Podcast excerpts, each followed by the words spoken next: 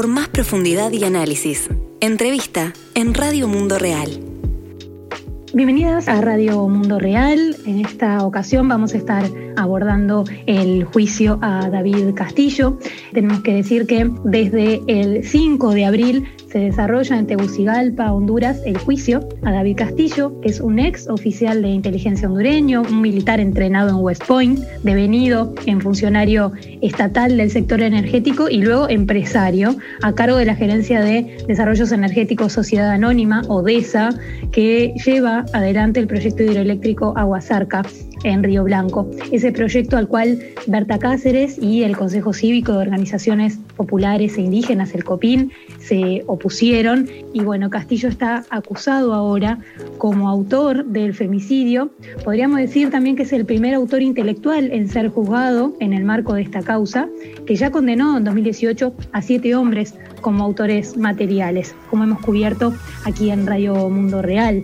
Desde la familia Cáceres han hecho mucho hincapié en señalar que Castillo es una pieza clave para conectar la estructura criminal de este asesinato con los autores intelectuales, entendiendo además que detrás de este crimen está la poderosa familia empresarial Atalazabla que ha ordenado, según las pruebas que se han reunido hasta el momento, asesinar a la defensora Lenca. Pero para analizar cómo se está desarrollando este juicio contra David Castillo, qué pruebas claves se han presentado en estas semanas y qué falta para obtener justicia para Berta, le damos la bienvenida. Ahora estamos en comunicación con Laura Zúñiga, que es una de las hijas de Berta Cáceres, y a la abogada Alexa Maradiaga, que integra la misión de observación calificada internacional que sigue este caso. Laura Zúñiga, bienvenida a Radio Mundo Real. ¿Cómo estás?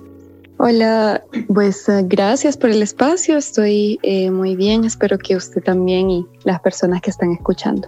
Bien, y Alexa, también te damos la bienvenida. Muchísimas gracias por el espacio, un saludo a todas las personas que están escuchando. Quisiera primero que cuenten brevemente cómo llegamos a esta instancia judicial. Han pasado 63 meses desde aquella noche del 2 de marzo de 2016, ¿no? Cuando Berta fue asesinada en su casa en La Esperanza, en Tibucá. David Castillo fue detenido dos años después, cuando estaba por salir, de hecho, de Honduras, ¿no? Están esas fotos famosas en, su detención y su prisión preventiva estuvo a punto de vencer, de hecho, ¿no? Antes de que llegara este juicio en su contra, que ha tenido además muchas dilaciones, porque decíamos, comenzó el 5 de abril, pero de hecho hasta el 26, por distintas eh, apelaciones y recursos de su defensa, no comenzó efectivamente. Eh, ¿cómo, ¿cómo, han sostenido eh, desde la familia Cáceres y desde el COPIN esta lucha en este tiempo para llegar al proceso judicial?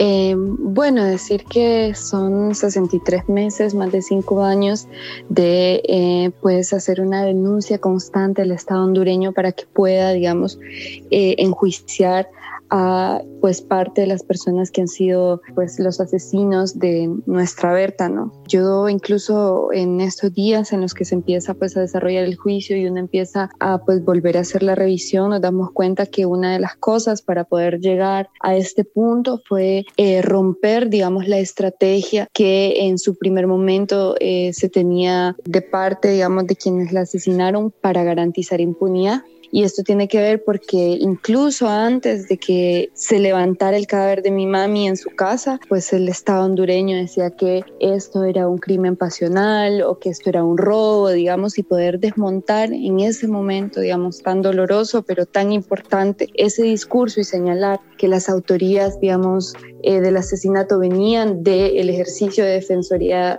que hacía en imam, creo que fue muy importante. Sostenerlo durante cinco años se ha logrado gracias, digamos, a la colectividad que es el COPIN, digamos, que son varias comunidades que están pues eh, en resistencia, pero también de todo el, el, apoyo, de toda la solidaridad que se ha mostrado pues a través de estos años en, alrededor del mundo, que las personas de diferentes lugares respondieran a acciones globales, que se fueran a la embajada, que enviaran cartas, que se sumaran con nosotros a las redes. Justo ayer 2 de junio, que se cumplían 63 meses, se hizo una acción global y ahí vimos otra vez ese acompañamiento que nos ha permitido también, pues eh, hoy en día seguir pues impulsando este proceso judicial. Son más de dos años de dilaciones para empezar, digamos, con esta etapa del juicio que se llama juicio oral y público en el que estamos presentando pruebas contra el señor David Castillo, quien fue gerente general de la empresa, como usted bien lo decía, y eh, creo que eso, digamos, tiene que ver con ir poco a poco rompiendo un poco con la impunidad que hay alrededor de este juicio. Alexa, y en el caso de, la misión, ¿qué podrías destacar también de su rol en, en, estos procesos judiciales? ¿no? Tanto el anterior, el primer juicio en esta causa, como este segundo juicio. Miren, yo creo que es muy importante que en todo el tipo de procedimiento particularmente judicial, ¿no? en el cual estás hablando de el enfrentamiento de, en este caso, las víctimas, ¿no? y el reconocimiento de, las víctimas y la, la, búsqueda de justicia de las víctimas ante un Estado que ya sabemos cómo funciona, ¿no?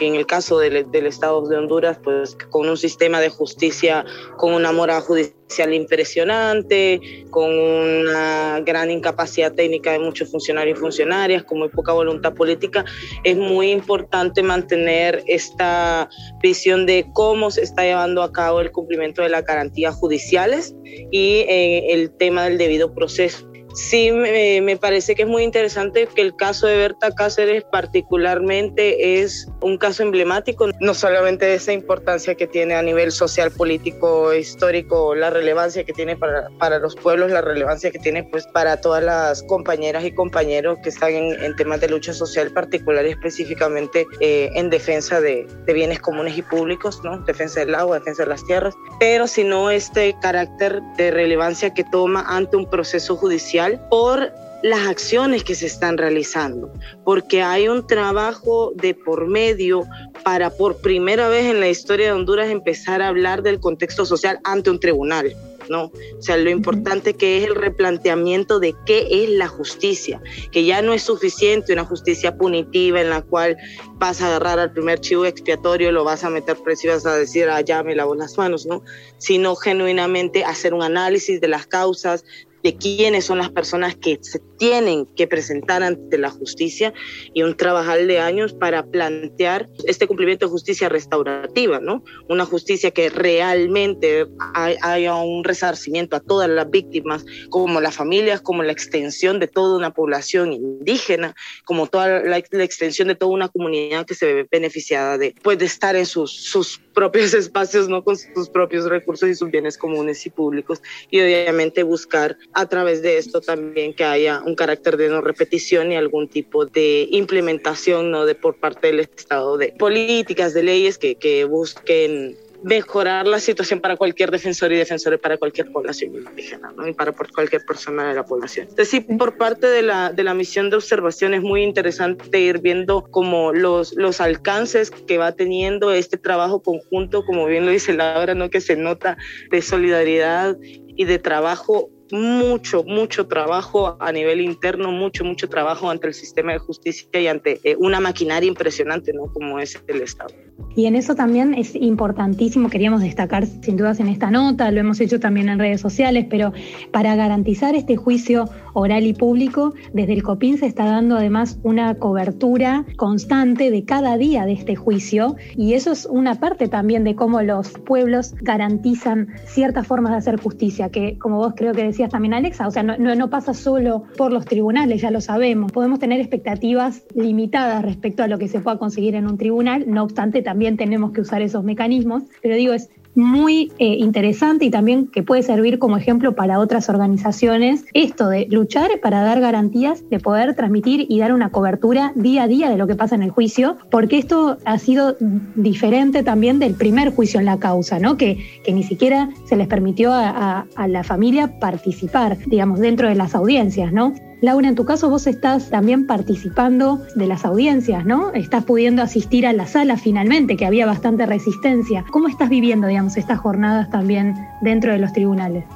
Sí, soy la única persona eh, de la familia que, que, puede entrar presencialmente a la sala. Eh, fue súper importante hacer eso, eh, yo creo, porque primero en este proceso eh, se ha violentado bastante, digamos, y ha sido bastante revictimizante por el irrespeto que ha habido hacia nosotras, digamos, eh, como parte del proceso. Y bueno, se vive de diferentes maneras. Eh, entrar a la corte es darse cuenta, digamos, que es un espacio que no está contemplado, digamos, para responder a, a la población, que es un espacio altamente racista, patriarcal, en el que, digamos, hay que enfrentarse desde la entrada, desde los guardias hasta la propia audiencia, a todas, digamos, esas lógicas con las que funciona que eh, pues ignoran bastante las realidades de las comunidades. Pero también ha sido importante también en el sentido de eh, poder esto de darle pues desde nuestro punto de vista no la importancia y el lugar que merecemos como víctimas sobre todo pensando que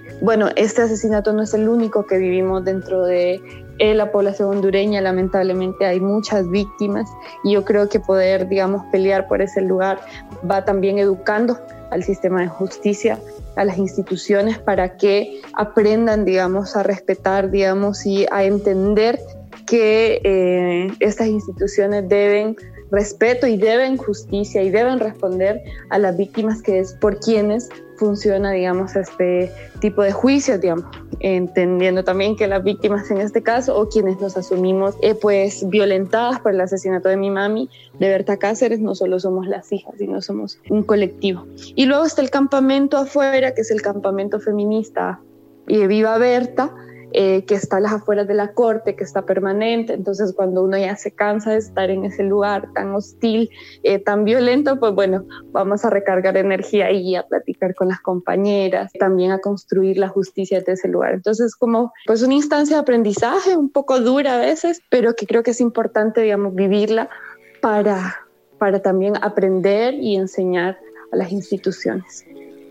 Sí, claro, vivir para contarlo, ¿no? Eh, por eso destacaba también esto de la cobertura del COPIN como una forma de sortear y trascender eh, las censuras que quieren haber sobre esta causa y como también decía Alexa, acercar también estos espacios a otros públicos, ¿no? Que, justamente estos espacios lo que menos quieren es abrirlo al pueblo, ¿no? Además, en, un país como Honduras que sabemos todo lo, lo que sufren en cuanto a la represión y a la corrupción, así que es súper importante el trabajo y también, sí, ya que lo nombraste, el campamento feminista importantísimo, un espacio también de, acuerpamiento, ¿no? De, acompañamiento.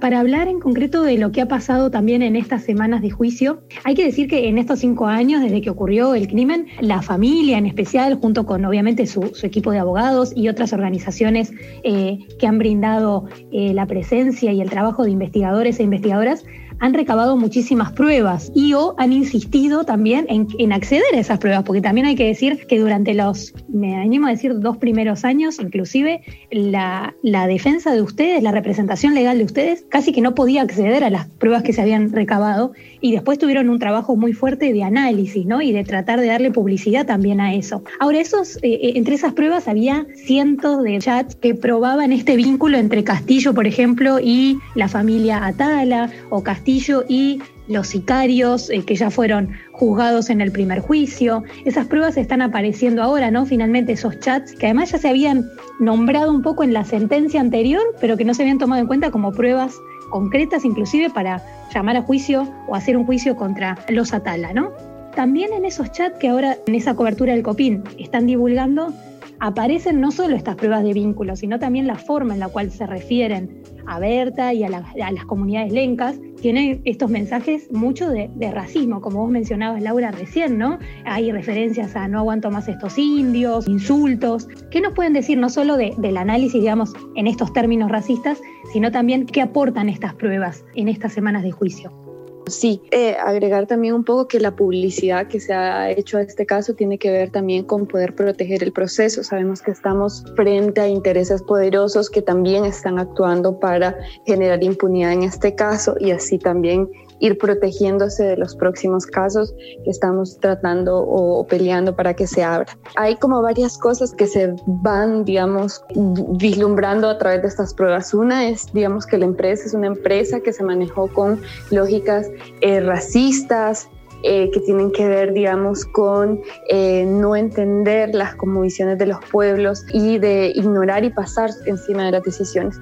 Y ese, digamos, es el primer punto, digamos, que nos lleva a este asesinato. Tenemos también, digamos, esta forma en que actuó, digamos, la empresa que nosotros hemos llamado una estructura criminal, digamos, en la que hay una, una parte que son los asesinos materiales, que son los sicarios, que pues muchos están vinculados al entrenamiento militar, son ex militares o militares activos y eso nos llama mucho la atención y creo que va a ser también un trabajo futuro eh, poder también ver cuál es el rol, digamos, del Estado y de las eh, pues mismas estructuras militares en este crimen, porque hemos tenido acceso a información, pero no hemos tenido acceso a toda la información que hay en este proceso. Y bueno, después están las comunicaciones, digamos, que narran cómo eh, los accionistas de la empresa DESA eh, despreciaban a la población lenca, pero también cómo marcaron, digamos, a mi mami y a otros eh, liderazgos como las personas claves, por las decían, digamos, en algunos que si mi mami no estaba, si Berta Cáceres no estaba, entonces la lucha de Río Blanco iba a desaparecer y por lo tanto contra ella había que encaminar acciones. Y esas cosas, digamos, también muestran cómo marcaron a mi mami, cómo utilizaron informantes y eh, utilizaron también eh, funcionarios públicos, ministros, se reunían con el presidente para hablar de cómo desarticular la lucha de Río Blanco, cómo la, funcionó la criminalización para atacar la lucha del pueblo lenca, eh, específicamente de Berta Cáceres, y cómo se planifica este asesinato, entendiéndolo, digamos, en este contexto de ayudarse, digamos, de toda la violencia racista, patriarcal que eh, ha funcionado durante años para poder violentar a las comunidades. Y bueno, ahí se ve cómo David Castillo es, digamos, quien ejecuta las órdenes o se encarga de que se ejecuten las órdenes que dan eh, los asesinos intelectuales, por eso nosotros a veces, bueno, llamamos a, David Castillo como coautor, porque él es el eslabón más bajo de toda esa estructura de asesinos intelectuales y eh, a través del ex jefe de seguridad de la empresa de esa se comunica para contactarse con eh, estructura sicarial, que son los que actualmente están presos y hay que pensar en algo.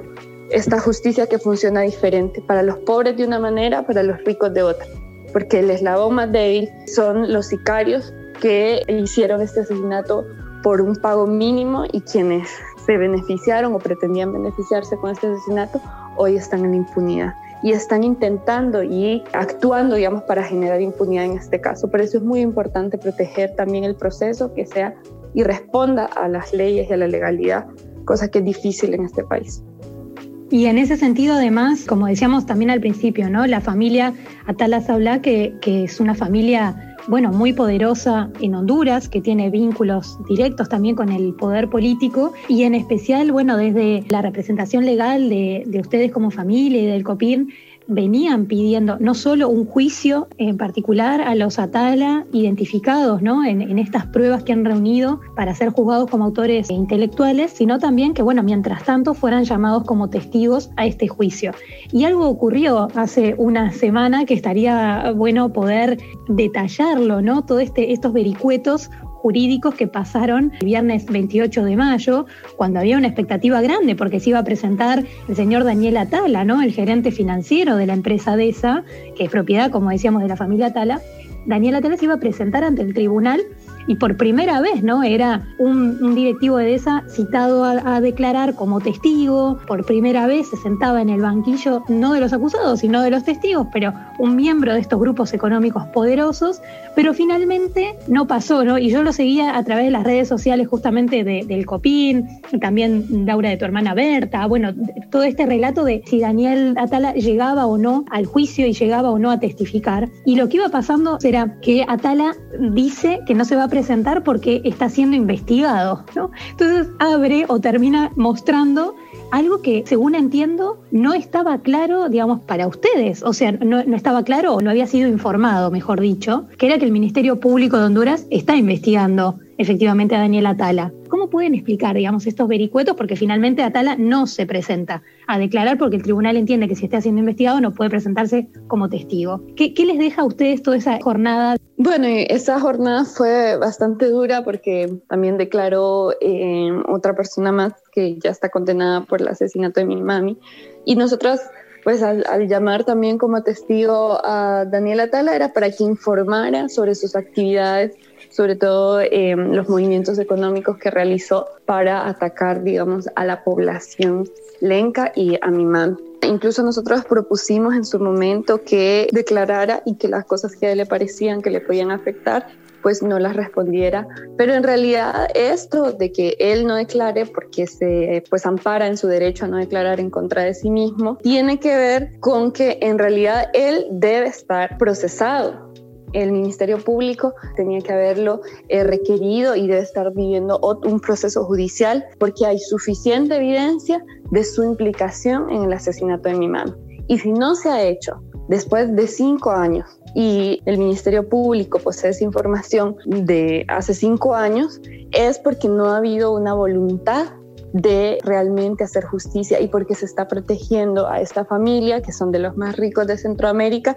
y que como vimos y hemos visto en el juicio y ustedes y yo ya los comentábamos, eh, a, la audiencia, pues tienen vínculos con funcionarios de alto nivel, con militares de alto nivel eh, y con el presidente, incluso según lo que vimos en los chats, cuando incluso cuando detienen a uno de sus empleados, uno de los señores Atala, eh, habla de llamar al fiscal general, al fiscal adjunto y al presidente. Entonces vemos que ellos están siendo protegidos y que este momento es importante para romper un poco con esa impunidad.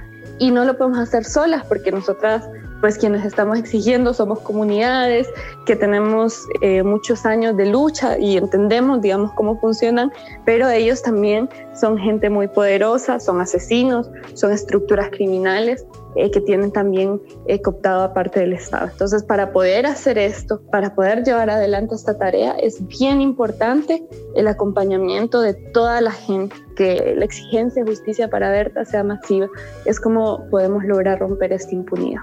Sí, es Douglas Giovanni Bustillo, quien fue em, ex jefe de seguridad de la empresa DESA. Que con él también aparecen distintos chats ¿no? de coordinación para finalmente realizar el crimen contra Berta. Sí, en realidad él es la persona con la que David Castillo coordinaba las acciones que desde la familia Tala se mandaban y él pues reunió al, grupo de sicarios, consiguió las armas, David Castillo le proveyó, según lo que vimos en los chats, eh, logística y dinero para que pudiera llevar adelante el asesinato. Y eh, hay también pagos que en las mismas fechas en las que David Castillo proporciona esto de una empresa de Daniela Tala a una empresa de David Castillo.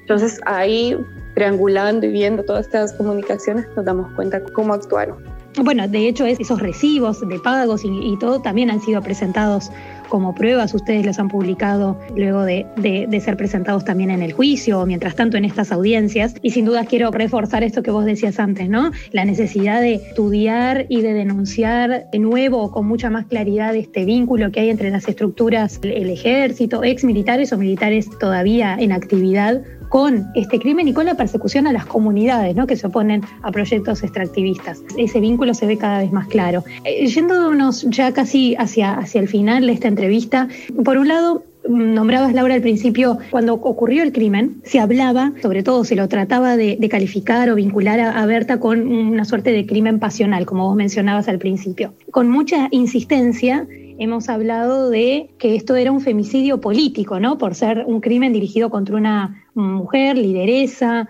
un crimen que además podemos entender que tenía motivos políticos y económicos de fondo, pero ahora han sumado una nueva eh, categoría, una forma de calificar este crimen como un feminicidio territorial. Esto lo trajo la doctora Gladys Zulzul, con quien también hemos tenido el gusto de, hablar en Radio Mundo Real, no por este caso, pero, pero sí con sus estudios en las comunidades en Guatemala.